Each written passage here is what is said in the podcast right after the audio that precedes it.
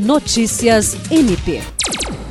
A Procuradora-Geral de Justiça do Ministério Público do Estado do Acre, Kátia Rejane de Araújo Rodrigues, recebeu o assessor de Relações Institucionais do Nono Distrito Naval da Marinha do Brasil, capitão de mar e guerra Wilson Nogueira, para a celebração de um acordo de cooperação técnica entre o MPAC e o comando do Nono Distrito Naval.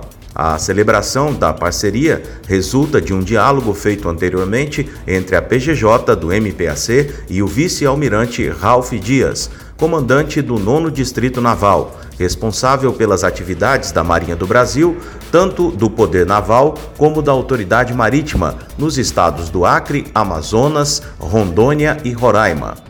Segundo Kátia Rejane, o MPAC precisa agregar com outras instituições e a Marinha do Brasil tem um potencial imenso, assim como o MPAC, pois isso é importante para unirmos em favor da população.